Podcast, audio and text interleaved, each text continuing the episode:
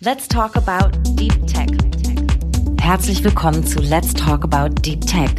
Der Podcast rund um die Deep Tech-Szene in und aus meiner Heimatstadt und unserer schönen Hauptstadt Berlin. Mein Name ist Geraldine de Bastion und in der inzwischen dritten Staffel unseres Podcasts spreche ich mit den GewinnerInnen des Deep Tech Awards 2022 und mit ExpertInnen aus dem Deep Tech-Bereich.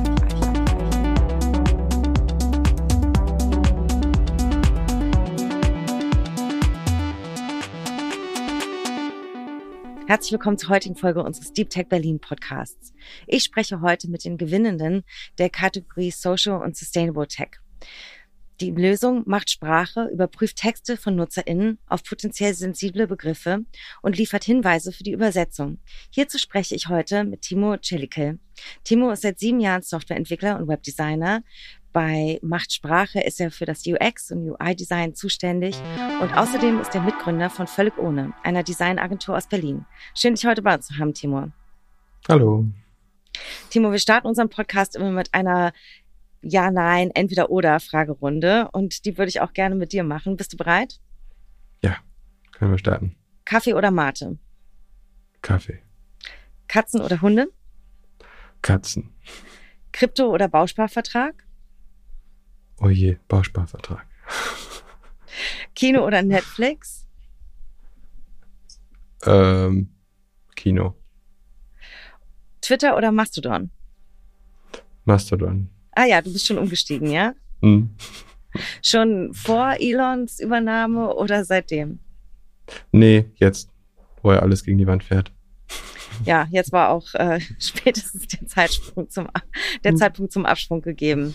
Ja, ich würde zum also bis auf diese Fragen, wo wir schon ein bisschen was jetzt über dich erfahren haben, gerne einfach mit dem, wie sich so dein Weg entwickelt hat und wie du bei Machtsprache gelandet bist, starten. Ich habe gelesen, du hast in Bremen studiert.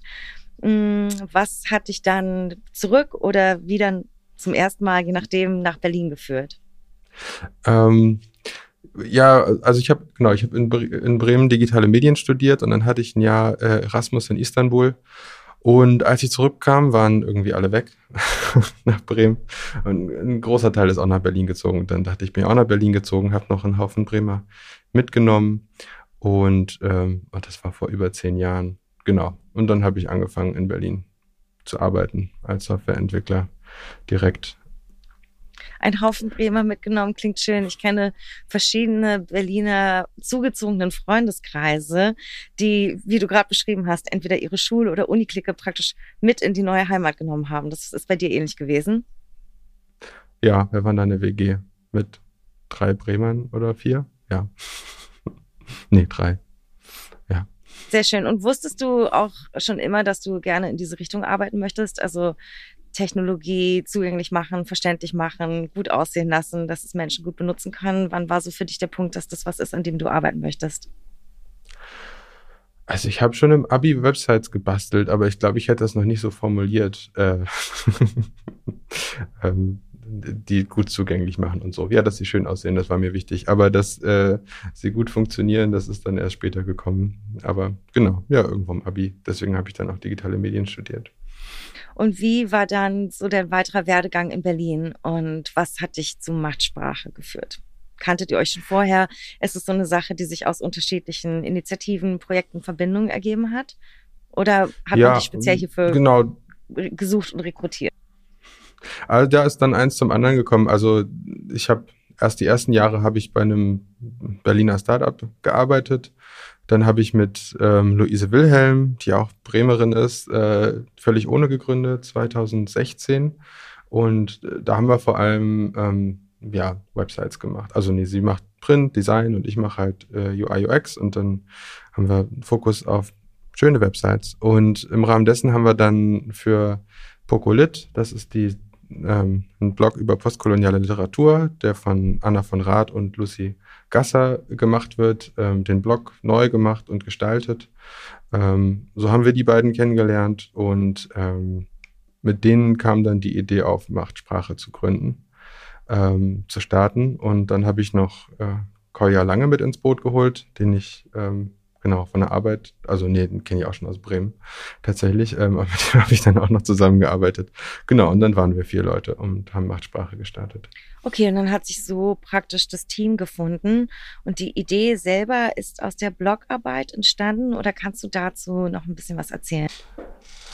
Ähm, ja, also Anna und Lucy haben ähm, diesen Blog Pokolit, der ist zweisprachig, der ist auf Deutsch und Englisch und sie behandeln auch oft ähm, Übersetzungen oder übersetzte Literatur und ähm, da haben sie selber gesehen, dass das ähm, vor allem politisch sensible Dinge oft unvorteilhaft übersetzt sind oder halt sehr schwer zu übersetzen sind. Also das haben sie dann auch einfach selber gemerkt, ähm, dass sie immer beides, beide Sprachen gemacht haben. Genau, jeden Artikel.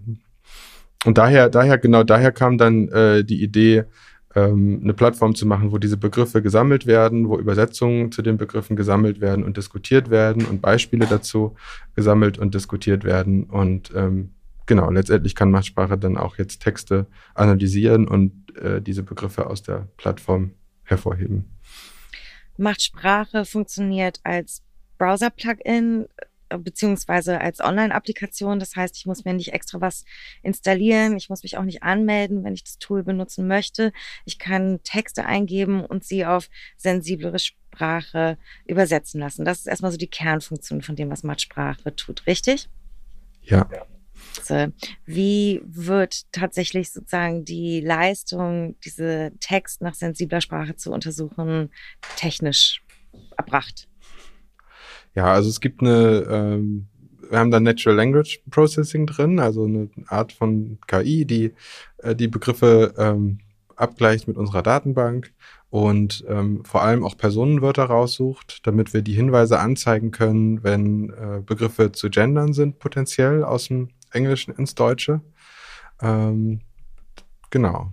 Und äh, dann werden die Begriffe hervorgehoben. Man kann auf die Begriffe klicken und sieht dann ähm, also einerseits potenzielle Übersetzungen für den Begriff, eine Definition oft und ähm, diese Begriffe und die Sortierung der Begriffe, das kommt alles aus der Community. Ähm, also die Machtsprache ist auch eine Plattform, wo man sich anmelden kann, um diese Begriffe zu diskutieren und einzupflegen und Auszüge aus dem Manifest, ähm, was Anna und Lucy geschrieben haben, was halt auf deren Erfahrungen basiert und genau, die sind ja auch Literaturwissenschaftlerinnen, also genau, die sind, haben da Expertise.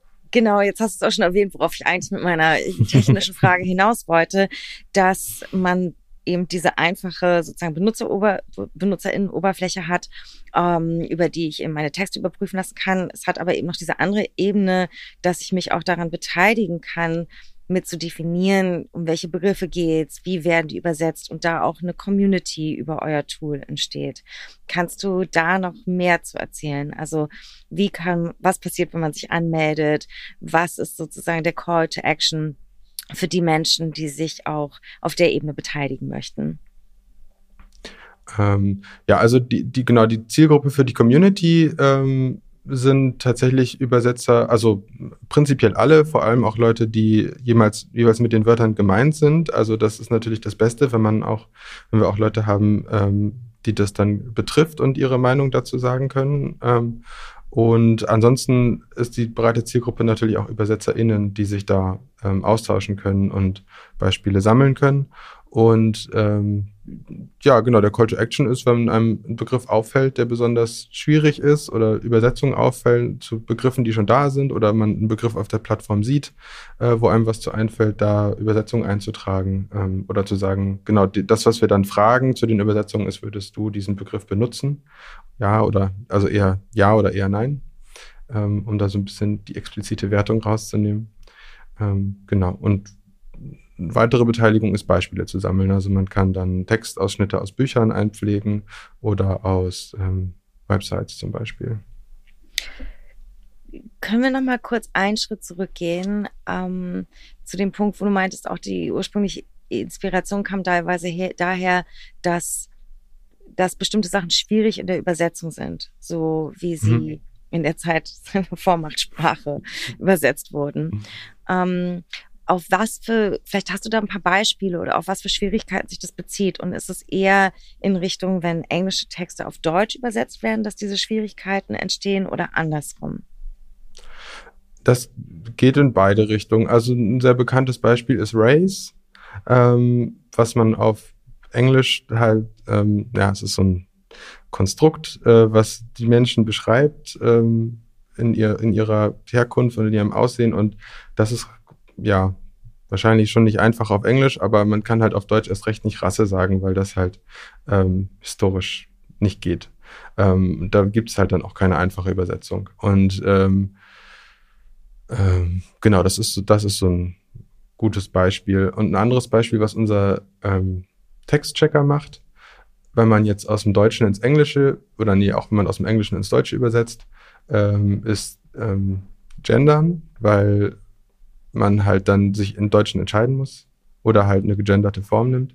Und ähm, das ist besonders haarig, ähm, wenn man die Maschinenübersetzung betrachtet, die, also die Machine Learning Übersetzung von DeepL oder Google Translate, weil die halt auf den großen Textkorpora basieren, die sie im Internet finden, die zweisprachig vorliegen und ähm, die dann ähm, ja, also die Klischees mitbringen. Wenn man eine Grund, wenn man Elementary School Teacher in einem Text hat, dann wird es zu einer Grundschullehrerin. Und wenn man einen Busdriver hat, wird er zu einem Busfahrer. Und äh, das kann jeder mal ausprobieren. Das ist ganz lustig. Also auch, was man davor und danach schreibt, ähm, je nachdem, was die Maschine dann da für einen Kontext sieht, ähm, macht die dann halt explizit ähm, Menschen, also Personen auf Deutsch oder Englisch. Und da machen wir dann halt ein Highlight dran und sagen, ja, es gibt diese Möglichkeiten, wie man gendern kann. Ja, das ist ein super Beispiel. Das habe ich auch schon selber erfahren bei der Benutzung von Übersetzungstools und auch schon ähm, Artikel darüber gelesen, die sich damit eben auseinandersetzen. Und ich finde das auch eine schöne Einladung an alle ZuhörerInnen, das einfach mal auszuprobieren und zu gucken, was dabei für Sachen rauskommen. Natürlich dann auch entsprechend den Vergleich auf Machtsprache auszuprobieren. Manche von den Debatten sind natürlich überhaupt nicht einfach auflösbar, so wie du es auch schon gerade gesagt hast, oder weisen ja dann vielleicht auch auf Schwierigkeiten in den tatsächlichen Begrifflichkeiten hin, sowie auch der Verwendung der Begriff Race im Englischen also zum Beispiel in meiner international arbeitenden NGO ganz ganz stark diskutiert wird, weil ja da eben auch semantische Implikationen mit drin sind, die wir eigentlich so gesellschaftlich nicht akzeptabel fänden unter heutigen Maßstäben. Wie, und für manche Sachen gibt es dann wieder vielleicht keine grammatische oder linguistisch einfache Lösung im Deutschen. Wie sehen dann solche Diskussionen bei euch aus? Und wie finden dann vielleicht auch, ja, konstruktive Auseinandersetzungen mit einer Kompromisslösung statt? Ja, also was wir halt nicht wollen, ist so also äh, erstens, was wir nicht leisten können, ist halt ein Machine Learning bauen jetzt in, mit unseren Ressourcen, was da irgendwie besser ist als das von DeepL. Ähm, weil die kriegen das ja offensichtlich auch schon nicht hin. Ähm, und ähm, genau, was der Diskussion, genau, was war die Frage? Die Frage war, ähm, wie, wie sehen solche Content-Debatten bei euch aus? Ne? Und wie findet dann so ein Dialog innerhalb der Community statt, wo es vielleicht einfach nicht was ist, wo es leicht auflösbar ist oder wo es nur darum geht, unterschiedliche Beispiele für was zu sammeln? Ja, also wir haben eine relativ klassische Kommentarspalte, wo ähm, die BenutzerInnen halt ähm, jeweils ihre Perspektive zu einbringen. Und ähm, dann gibt es, wie gesagt, kann man die einzelnen Übersetzungen bewerten, wobei wir halt fragen, würdest du dieses Wort benutzen? Ja, eher oft oder eher nein als Übersetzung. Wir fragen jetzt nicht, ist das ein gutes oder ein schlechtes Wort. Und ähm, wir legen halt auch Wert darauf, dass wir nicht aus dem Elfenbeinturm oder unser Kurationsteam aus dem Elfenbeinturm sagt, so das sind jetzt gute Wörter, das sind schlechte Wörter, sondern genau, dass, dass die sozusagen, dass da jeder gehört werden kann, der da was zu sagen möchte. Und ähm, jetzt zuletzt hatten wir auch eine Übersetzerin, Übersetzerin, die ähm, deren Buch bei uns aufgetaucht ist, die eine, Über eine Übersetzung drin hatte und wo dann die Übersetzung diskutiert wurde und wo die dann auch nochmal argumentiert hat, warum sie jetzt ähm, genau diese Übersetzung genommen hat. Das war auch ganz spannend. Aber insgesamt findet es hauptsächlich über die Chat-Funktion, über die Kommentarfunktion statt. Das heißt, es sind eher Online-Dialoge oder Auseinandersetzungen genau. am Text dann, wenn man so sagen möchte. Also auch die sozusagen sichtbar physisch am Text und nicht, dass es dann nochmal also, separate Treffen gibt oder man ein, ein, ein hm. sozusagen physische oder analoge Community-Arbeit zusätzlich zu der digitalen hat. Ja gut, das hätte ich schon mal früher aufgreifen können. Also Anna und Lucy machen auch genau das. Also die machen Veranstaltungen mit ähm, ÜbersetzerInnen, mit AutorInnen. Ähm, und das war jetzt bei uns halt Corona, also es war zum größten Teil Zoom und jetzt gibt es sie auch wieder in echt. Okay, das, ja. das heißt, es findet auch statt, dann nicht direkt, genau. um ein Textbeispiel zu besprechen, sondern um dann vielleicht ähm, größere Themen in der Community zu besprechen. Mhm. Spannend. Ich meine, ich hatte es mir am Anfang so ein bisschen vorgestellt, vielleicht wie es bei verschiedenen Wikipedia-Communities funktioniert, dass dann auch, ja, eben unterschiedliche passionierte Contentgeberinnen sich da ähm, ja eben auch in unterschiedlicher Art und Weise mit auseinandersetzen. Hm, also die beiden haben auch äh, Workshops gemacht oder machen Workshops mit ÜbersetzerInnen. Ähm, ja, aber da bin ich jetzt leider echt der Falsche, um da sehr viel drüber zu sagen. Aber genau, aber das findet statt. Also die machen Community-Arbeit, es gibt Veranstaltungen mit AutorInnen und ähm, genau, Workshops mit ÜbersetzerInnen. Und es ist ja schon spannend zu hören, dass es das gibt. Da können unsere ZuhörerInnen ja bei Bedarf dann auch nochmal nachgucken oder nachfragen, wenn man Interesse hat. Genau, da am besten ähm, also Macht Sprache ist das unser Projekt sozusagen und es geht hauptsächlich aus von Pocolit, ähm, diesem Blog, den ich am Anfang erwähnt habe. Und wenn man sich da in den Newsletter einträgt oder wenn man sich bei Macht Sprache anmeldet und sagt, ich hätte auch gerne den Newsletter, dann kriegt man das auf jeden Fall auch mit, wenn da was passiert. Was sind so die UX-Perspektiven bei Machtsprache, die dir persönlich wichtig sind oder ja, Besonderheiten, die du auch vielleicht nochmal hervorheben möchtest? Ähm, wir haben Besonderheiten. Wir haben die Sprachen farbkodiert. Also immer wenn, hm, jetzt bringe ich es durcheinander, welche Farbe wir wie gemacht haben. Aber wir haben zwei Farben genommen. Äh, und die eine Farbe ist immer Deutsch und die andere ist immer Englisch in dem Fall. Also immer wenn das irgendwo im Text auftaucht oder wir einen Begriff haben, hat die eine oder andere Farbe. Das fand ich eine ganz schöne Idee unsererseits. Ähm, äh, was ist noch hervorzuheben? Gab es irgendwas, was dir sozusagen Gibt es irgendwelche machtpolitischen Aspekte, die beim Design wichtig waren oder andere Themen, die aus der Natur des Projekts kommen, die man aus der UX-Perspektive berücksichtigen musste? Mhm. Ja, eine Sache, über die wir viel geredet haben, ist das, was eben schon aufgetaucht ist. Ähm, wie machen wir das mit den Wörtern? Wie betrachten wir die Wörter? Wie, ähm, genau. Also, weil es gibt ja verschiedene Sachen. Es gibt Sterne, so aus dem E-Commerce-Kontext, wo man sagt fünf Sterne, ein Stern.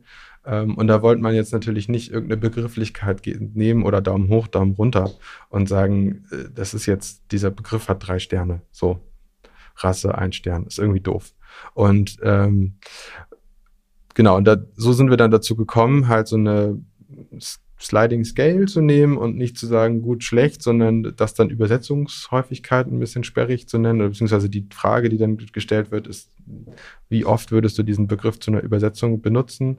Ähm, und da kann man dann sagen, sehr selten oder sehr oft. Wobei das natürlich auch, also das auch die Übersetzerin, die dann kommentiert hat, das kommt, ja, ist natürlich immer alles sehr kontextabhängig. Deswegen ist halt die Frage eher oft oder eher selten, weil, ja.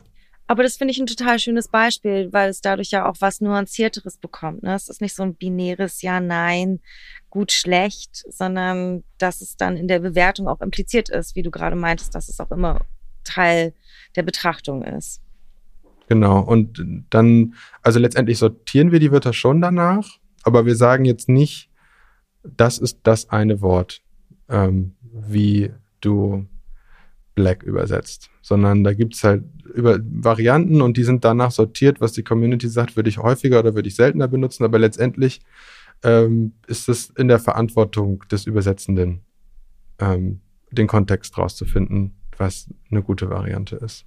Ja, spannender Ansatz. Kannst du noch ein bisschen über den Werdegang von Machtsprache sprechen und inwiefern ihr das Gefühl habt, dass es eben auch dazu dient, bestimmte Diskussionen einfach mehr in die Öffentlichkeit zu bringen? Ähm ja, also was ich eben schon gesagt habe mit der Übersetzerin, die dann auch sich selber beteiligt hat, das also genau, ich weiß nicht genau, über welchen Kanal sie sozusagen ihr, ihr Beispiel erfahren hat ähm, und sich da eingemischt hat. Das war ganz schön. Ähm, ansonsten gibt es halt rege Beteiligung an unseren Veranstaltungen, ähm, die Anna und Lucy machen. Ähm, ja, genau. Habt ihr ähm, da ist es was, wo also da fände ich es einfach nochmal spannend zu hören, wie auch vielleicht so ein bisschen der Werdegang gewesen ist vom Projekt bisher, nicht? Mm, und was aber auch die Ziele sind, wo ihr hin möchtet. Es wurde ja schon gesagt, man mhm. kann nicht erwarten, ähm, dass ihr jetzt ein, ein stärkeres Übersetzungstool baut, als es Google macht. Aber vielleicht ist ja die Hoffnung, dass Google eure Initiative aufgreift und da ein Dialog stattfindet. Also was sind sozusagen da so Wünsche oder Ideen? Genau, also also ich kann ja nochmal von vorne anfangen. Wir haben uns gegründet und uns beim Berliner Senat beworben auf eine Förderung ähm, zum, zur Selbstermächtigung von Kulturschaffenden ist, glaube ich, das Thema.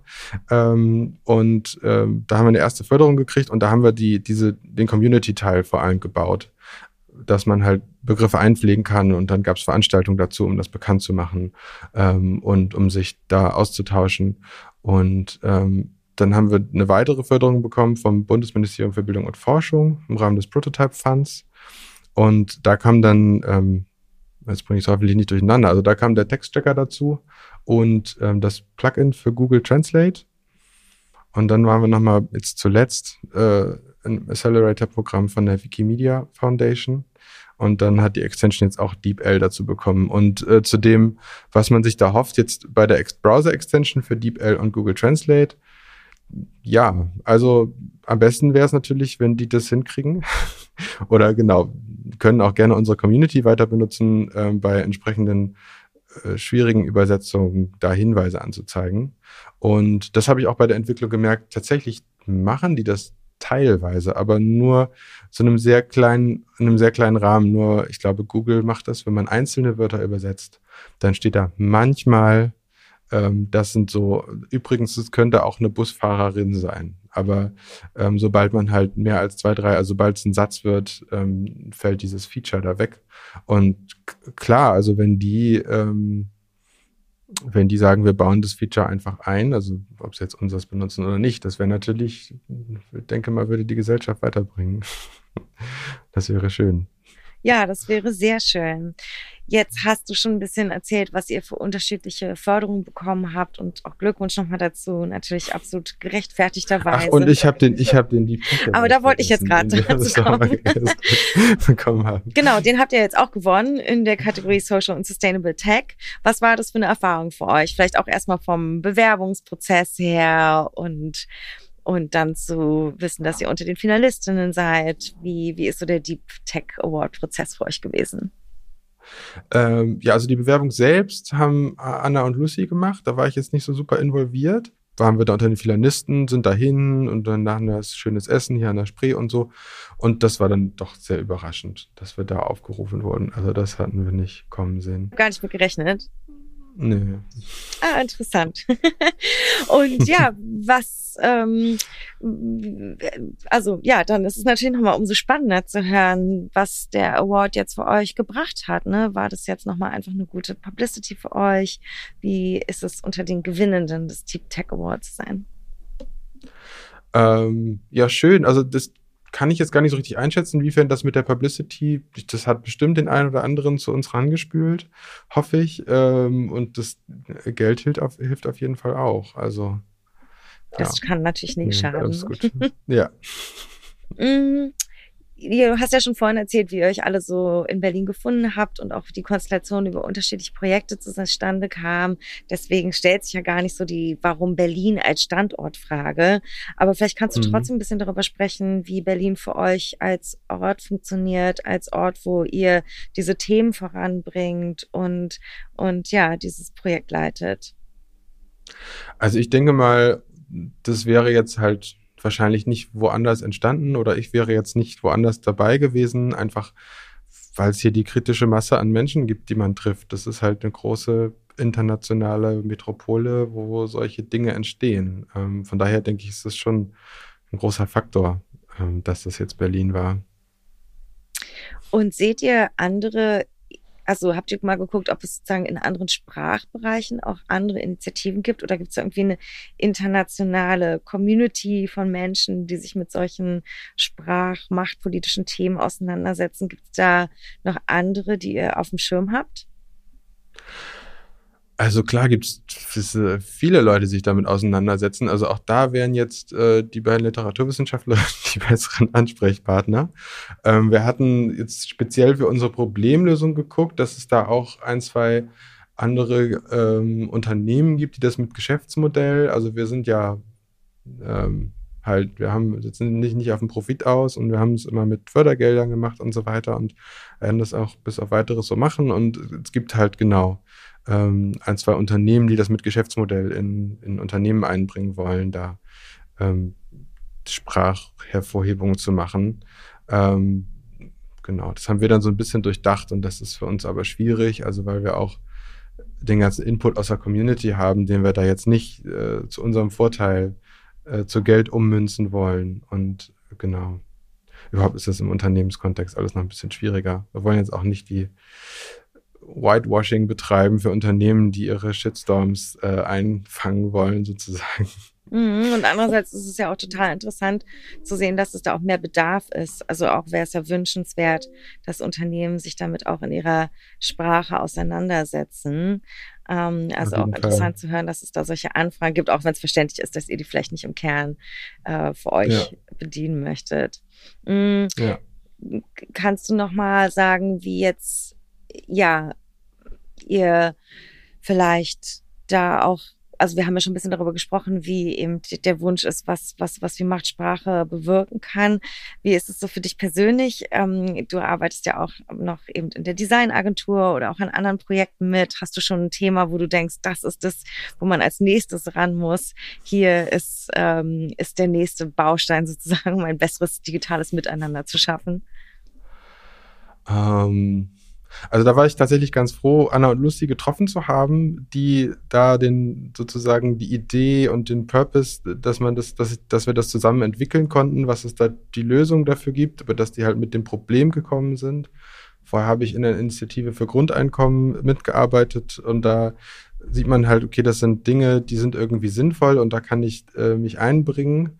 Ähm, aber ich bin tatsächlich nicht der, der jetzt, ähm, ich habe noch nicht das nächste Problem tatsächlich, was ich, wo ich denke, so da, da würde ich mich jetzt reinschmeißen. Also im Moment arbeite ich noch an Sprache weiter ähm, und kümmere mich ansonsten um Familie.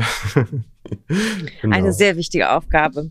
Was sind denn ja. vielleicht jetzt auch nochmal für Menschen, die zuhören, die interessiert sind, mitzumachen, sich irgendwie zu engagieren, die hoffentlich jetzt schon mal äh, gerade den Browser aufgemacht haben und Machtsprache aufgemacht haben. Was wären so Andockpunkte oder wo würdest du sagen, hier watch the space, das passiert als nächstes bei uns oder hier könnt ihr euch gerne melden, wenn ihr euch mit engagieren möchtet? Ja, also das kommt ein bisschen drauf an, was so, wer man so ist. Also wenn man, vor allem wenn man halt viel mit zweisprachigen Texten arbeitet und jetzt aber auch nicht so super tief da drin steckt, kann man sich natürlich sehr gerne die Extension installieren. Ähm, damit, also die installiert man einmal für Google Chrome oder Firefox und dann merkt man die erstmal gar nicht, bis man dann halt das nächste Mal auf DeepL oder Google Translate ist und dann wird was hervorgehoben und dann, ah, okay, da kann ich nochmal drüber nachdenken. Ähm, oder ähm, man kann halt, wenn man einen entsprechenden Text hat, zu machtsprache.de gehen und ähm, Text einfügen und dann die Analysen sehen. Und wenn man aber Übersetzerin ist, ähm, äh, also und da davon ab unabhängig kann man sehr gerne, wie gesagt, den Newsletter abonnieren oder uns auf ähm, Twitter folgen oder auf Instagram oder so, Pokolit in dem Fall. Und ähm, wenn man sich aktiv einbringen möchte, weil man ähm, genau Expertise einbringen kann zu bestimmten Begriffen oder tolle Perspektiven, was heißt tolle Perspektiven, also Perspektiven, die relevant sind, ähm, weil man quasi betroffen ist äh, oder Übersetzerin ist, kann man sich sehr gerne anmelden auf machtsprache.de. Da gibt es einen Anmelden-Button und dann das, das übliche ne, Benutzername, E-Mail-Adresse, Passwort und dann hat man einen Account und kann ähm, sich einbringen. Genau, sagen, diesen Begriff würde ich öfter benutzen, seltener benutzen oder Begriffe einpflegen. Und zurzeit funktioniert Machtsprache Deutsch-Englisch. Gibt es da die Idee, auch noch in weitere Sprachräume vorzugehen? Oder ist das jetzt erstmal der Kern, weil es einfach die dominantesten Sprachräume sind, mit denen wir hier arbeiten? Ähm, also die, also die ganze Codebasis ist Open Source. Ähm, und das ist darauf sozusagen darauf angelegt, ähm, dass man das prinzipiell das Projekt auch mit zwei, einem anderen Sprachpaar ähm, hochziehen kann. Also es ist jetzt darauf angelegt, Sprachpaare zu haben. Also es wäre ein sehr viel größerer Aufwand, das jetzt aufzubohren, dass Machtsprache plötzlich drei Sprachen kann. Ähm, aber wenn sich halt eine andere Gruppe findet, die sagt, ähm, wir möchten das auf Französisch und Spanisch betreuen oder so, ähm, sind natürlich herzlich eingeladen, das auszuchecken und da würden wir dann auch sagen, also hinweisen, was man da machen muss. Also das ist immer so mit so einem Projekt, das wurde natürlich jetzt erst nur in den beiden Sprachen benutzt. Ähm, da wäre noch ein bisschen was zu tun, aber prinzipiell sollte das funktionieren. Aber ähm, genau, das wäre noch ein bisschen Arbeit. Also da müssten sich dann auch Leute finden, die das tatsächlich machen wollen. Ja, total spannend. Mir fallen jetzt auch so Communities wie Global Voices ein, die als BloggerInnen-Community sich einfach ganz, die, also natürlich im Digitalen, aber trotzdem sozusagen händisch die Mühe machen, unterschiedliche Texte in unterschiedliche Sprachräume zu übersetzen, um einfach Inhalte zugänglich zu machen, um Kulturaustausch zu ermöglichen und wie viel eigentlich noch getan werden kann, um unsere Sprachwelten im Internet näher zueinander zusammenzubringen und ja, sich vielleicht nicht eben immer nur auf die Interpretationsräume von Big Tech verlassen zu wollen. Also mhm. kann auf jeden Fall noch sehr viele spannende Möglichkeiten geben, wie sich das weiterentwickelt. Vielen Dank für das super spannende Gespräch, ja, Timur. Und nochmal herzlichen Glückwunsch zum Gewinn vom Deep Tech Award und für das ja. tolle Tool, was ihr mit Machtsprache geschaffen habt. Ja, herzlichen Dank.